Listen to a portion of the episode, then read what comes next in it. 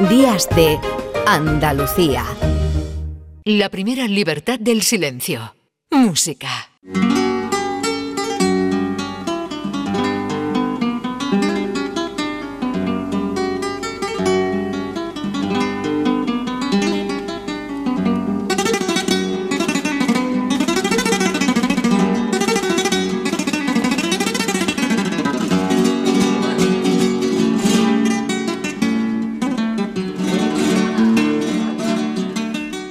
Vamos a ver, ¿tú no eres profesor en Cádiz?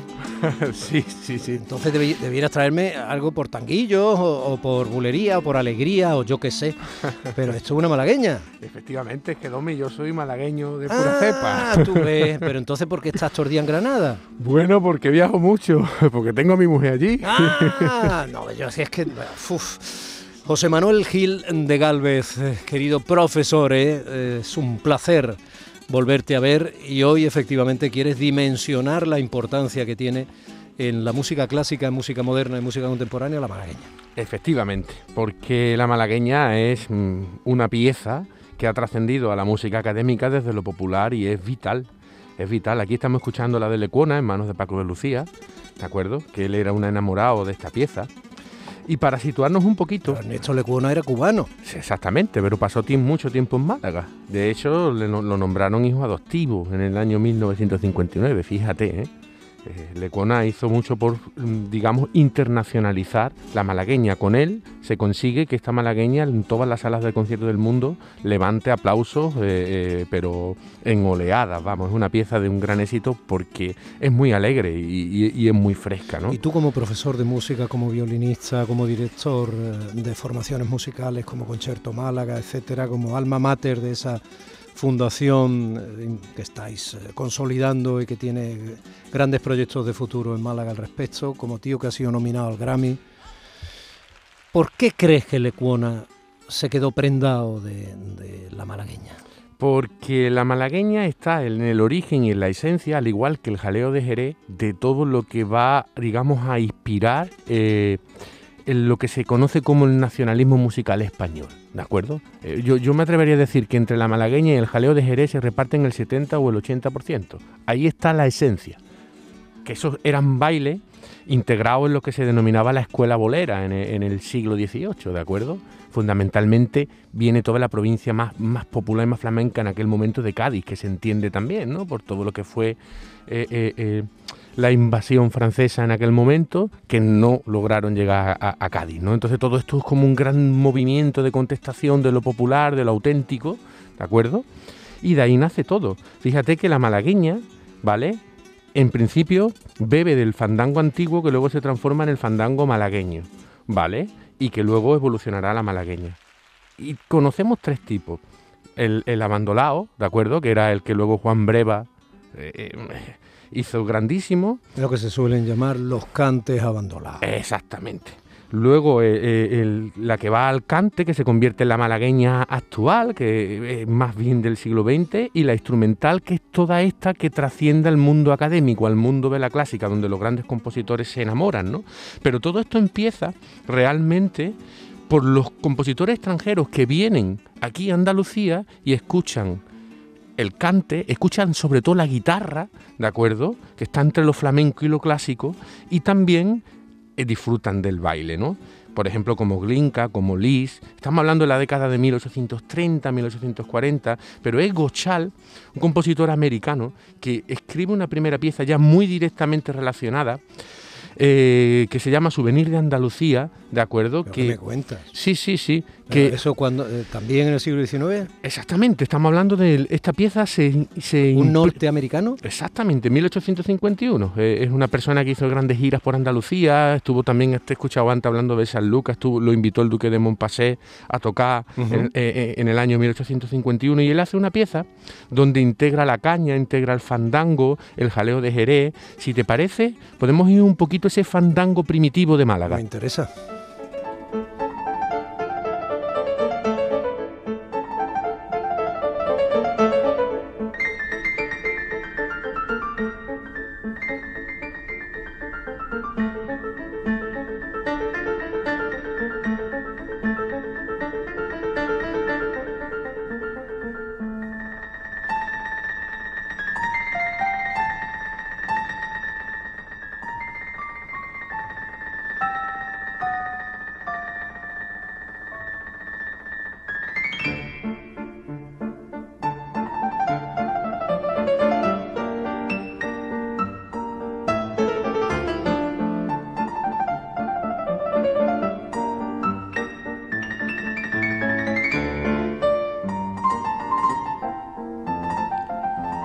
Hemos pasado por, eh, por el fandango de Málaga primitivo, ¿de acuerdo? luego la caña y luego el jaleo de Jerez, que fue el que Jerónimo Jiménez toma para el famoso intermedio de la boda de Luis Alonso. Por eso a mucha gente le sonará eh, la pieza, ¿de acuerdo? Siguiendo un poquito más adelante en el tiempo, en 1875, un popurrí malagueño de Julián Arca todavía se inspira en la malagueña vieja, ¿de acuerdo? La malagueña vieja era una malagueña más lenta que en algún momento eh, se parece incluso a, la jota, ¿no? Porque es que beben de lo mismo y también tiene un aire incluso de la sarabanda, que era una danza española de origen ancestral. todo más o menos viene de lo mismo.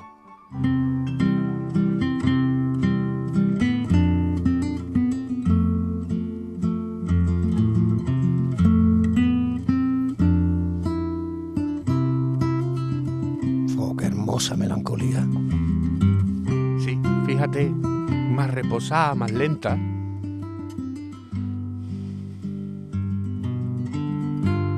Bueno, después de Arca llega Sarasate como grandísimo virtuoso del violín enamorado de Málaga. Compone muchas piezas, inspiradas en muchos sitios de España, pero Málaga la atrapa porque está en muchas de sus piezas. Está en la, malagueña, está en, la andaluza, está en aires españoles, empieza con una malagueña realmente el solo de violín porque Sarasate se inspira en una colección de melodías que se denominaba La joya de Andalucía, de Juan Cansino, que era un compositor malagueño que estaba en la catedral eh, en tiempos de Eduardo Con, o sea, fíjate, ¿no? Y concretamente la malagueña son extractos más lo que Sarasate le pone de propio del Chacho Moreno de Gomi y del Bajelito Nuevo de Manuel García.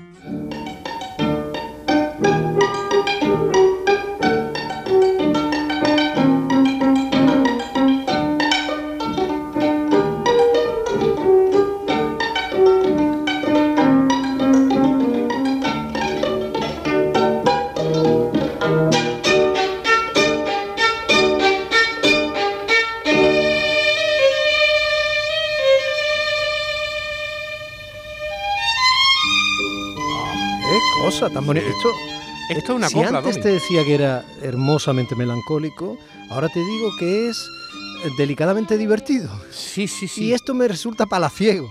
Claro, fíjate, es que esto... Y todo es malagueña, claro, todo es malagueña. Y todo es música clásica.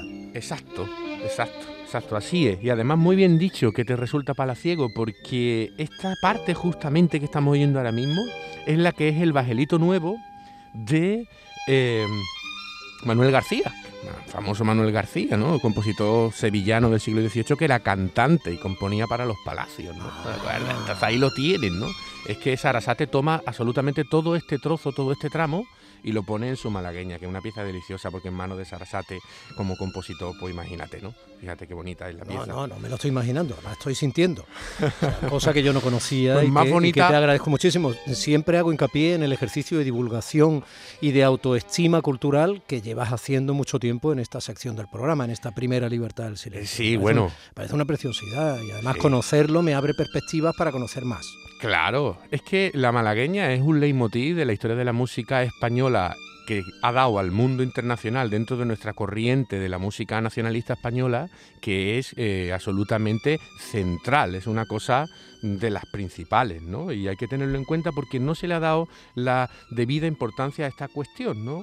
Eh, que la inspiración de todo este movimiento en un 80 o 90% viene de Andalucía, ¿no? Entonces es importante que lo sepan nuestros oyentes, ¿no? Y de Sarasate nos vamos al Sarasate de la guitarra, a Tárrega, que ahí lo tenemos.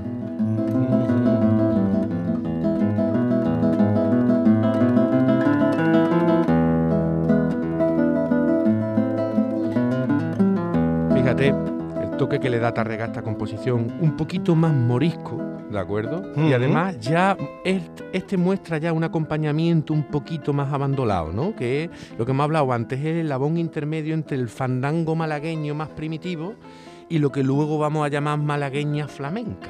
¿De ah, acuerdo? Esto camina ya hacia el flamenco. Exactamente. Camina hacia el flamenco, ¿puedo decirlo así o Sí, camina hacia la eclosión de lo que es la malagueña flamenca. ¿De acuerdo? Eso, eh, eh, la, malagueña flamenca de, de, estos grandes cantantes como el mellizo o el canario. ¿De ah, acuerdo? Vale, vale. Esta, esta es la más abandonada que es donde se situaba Juan Breva, ¿de acuerdo? Todo esto evidentemente tiene cabida en lo que hemos dicho, en esta música académica, porque estos grandes compositores, estamos hablando de Sarasate, de Tárrega, incluso de Glinka, y ahora vamos a ver otro, pues hacen con la malagueña. Y al mismo tiempo me están mezclando al mellizo, me tienes asombrado.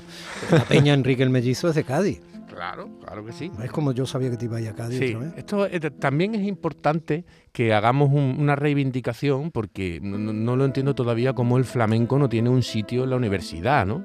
Yo he tenido muchos años la ocasión de estudiar en, Irlanda y, por ejemplo, la música tradicional irlandesa, que es muy bonita, pero no es tan rica como nuestro flamenco y como nuestro cancionero popular. Y sin embargo, está en la universidad. Es, curioso, hemos conseguido que sea patrimonio mm, de la humanidad, patrimonio inmaterial cultural de la humanidad, pero no que esté en la universidad. Sí, sí. Es muy divertido. Sí, el flamenco a la universidad ya sería la reivindicación.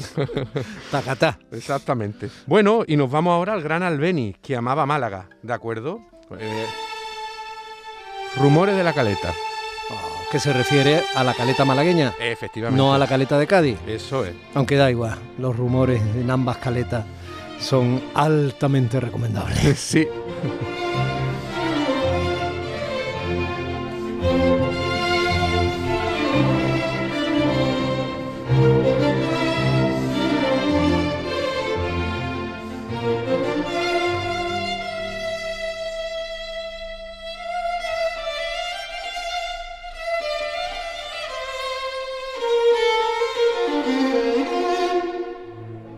Es Concierto Málaga, el señor que tocaba el violín en un servido.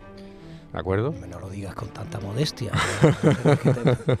Hay que decirlo, porque si no pasa desapercibido. Y bueno, Esta es la formación musical Concierto Málaga que dirige José Manuel Gil de Galvez y quien toca el violín en esta pieza que estamos oyendo es el propio maestro Gil de Galvez.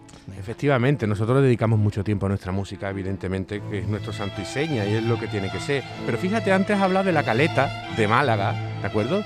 Y es verdad, no sé, eh, actualmente no se habla mucho de la caleta como barrio en sí, no se ha ido perdiendo. Y este barrio era el que inspiraba, digamos, a, Albeni y sus paseos por la caleta. La gente tiene que saber la caleta más o menos desde la Malagueta hasta los baños del Carmen, ¿vale? Y todo lo que es el bar. Pero para saber eso tienen que conocer esa línea litoral de la, de la capital de la Costa del Sol. Exactamente, exactamente. Pues toda esa línea hasta lo que es el paseo de Reading, esas casas señoriales eh, inglesas de finales del siglo XIX, pues toda esa zona es la caleta, ¿de acuerdo? Pues imagínense a Albeniz paseando en su tiempo por ahí con su sombrero diciendo voy a hacer una pieza de esto. Pero es que también hizo otra que se llamaba Málaga, otra que se llamaba Malagueña, y, y realmente hay que irse a Málaga como un pilar principal de la inspiración de Albeni, no solo para esas piezas, sino para otros ritmos que usa en otro tipo de piezas. ¿no? Esta, esta parte que estamos oyendo es una malagueña pura, ¿de acuerdo?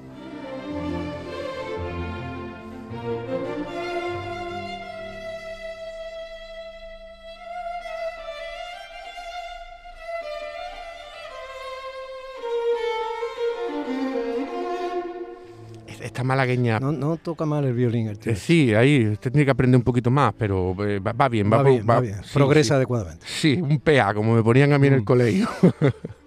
bueno, es que ese solo de violín al final de la malagueña, pues es que representa un señor de la calle cantando en el mitad del pasaje de Chinita, pues que le, viene un quejío y te suelta, ¿no? Una, una, historia de este tipo, ¿no? Eso es lo que Albeniz oía, ¿no? Un, señor al cante, ¿no? ¿no? sé, tengo que mirarlo, pero no sé si conocía a Juan Breva, quizás, ¿no? Porque más o menos está ahí en el tiempo y sería súper interesante eh, eh, el, saberlo. Lo voy, lo voy a mirar.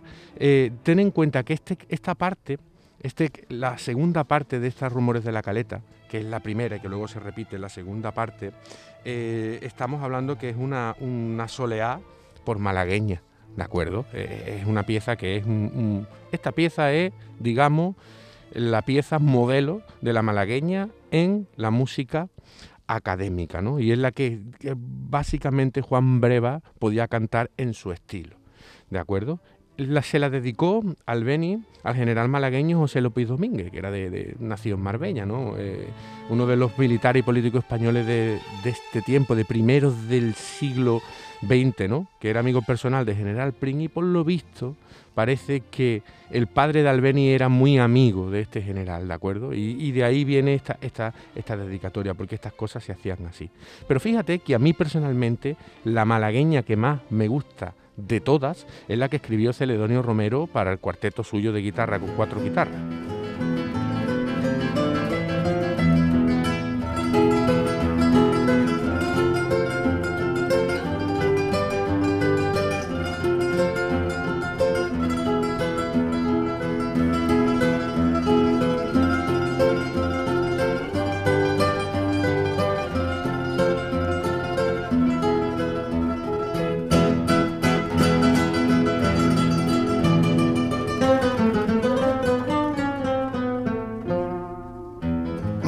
Qué importancia ¿Cuánto hizo Celedonio Romero por la guitarra flamenca, la guitarra española en el mundo? Muchísimo. Nunca se va a reconocer suficientemente. Y qué cracks, qué barbaridad, qué familia. cosa tan brutal. Está, está claro, está claro. Por supuesto eh, tocan mejor que tú. ¿eh? Eso está claro, hombre. Son un, grandísimos, ¿no? Son mi historia viva de la música. Oye, ¿y al jazz no se ha llevado la malagueña? Tú sabes que en Málaga estamos ahora en días de jazz, precisamente. ¿no? Pues, pues no lo he mirado, Domi, la verdad, pero yo estoy seguro que sí. Además quedaría chulísima, segurísimo. Esto podría ser una, buena, una buena idea, Domi. Pues nada, y tienes el reto. Fíjate que esta música, eh, cuando se oye en Estados Unidos, muchas veces se confunde con, con, música de México, realmente. Por eso te digo que no, sea, no nos hemos hecho valer, ¿no? Esto... Alguna película mexicana utiliza la malagueña. Claro. Incluso alguna película de animación exactamente, bonita. Tú, Tú oyes esta música eh, a nivel de film eh, fuera de España y cualquiera te lo sitúa en, México, obviamente, ¿no? Pues hay que reivindicarla que es de aquí, aunque bueno, sea una cosa de ida y vuelta también, al final son lazos comunes con ese pueblo maravilloso que es el mexicano, ¿de acuerdo? Pero evidentemente es que esto nació en Málaga, Domi, en, nuestra casa, ¿no? y es tan importante y tan significativo en el mundo entero que creo que debemos de hacerlo valer muchísimo más. Las malagueñas de Málaga, las sevillanas de Sevilla Quiero decir, hay cosas que, que sí, por favor, las cosas son así, no pasa nada, eh, pero son como son. son así, ¿qué le vamos a hacer? ¿Qué le vamos a hacer? sí, sí. ¿Qué le vamos a hacer? Fandangos de huerva, pues usted. sí, no vamos a pedir perdón por ello, ¿no? no, no, no, esos cantes festeros eh, con ese compás único por alegría, por, por, por bolería, es que de Cádiz, no sé. sí, exactamente. Es las cosas como es, o sea, que, las tarantas y tal, pues mire oh. usted, están en Almería, en, esa zona, ¿no? Granada, Jaime, quiero decir, ¿no? Mire usted, es que cada, mire usted lo que hay. Exactamente. Es que es lo que hay. Y lo que hay es que casi son las 10 de la mañana. Bueno, Lecuona en manos de la Filarmónica de Berlín.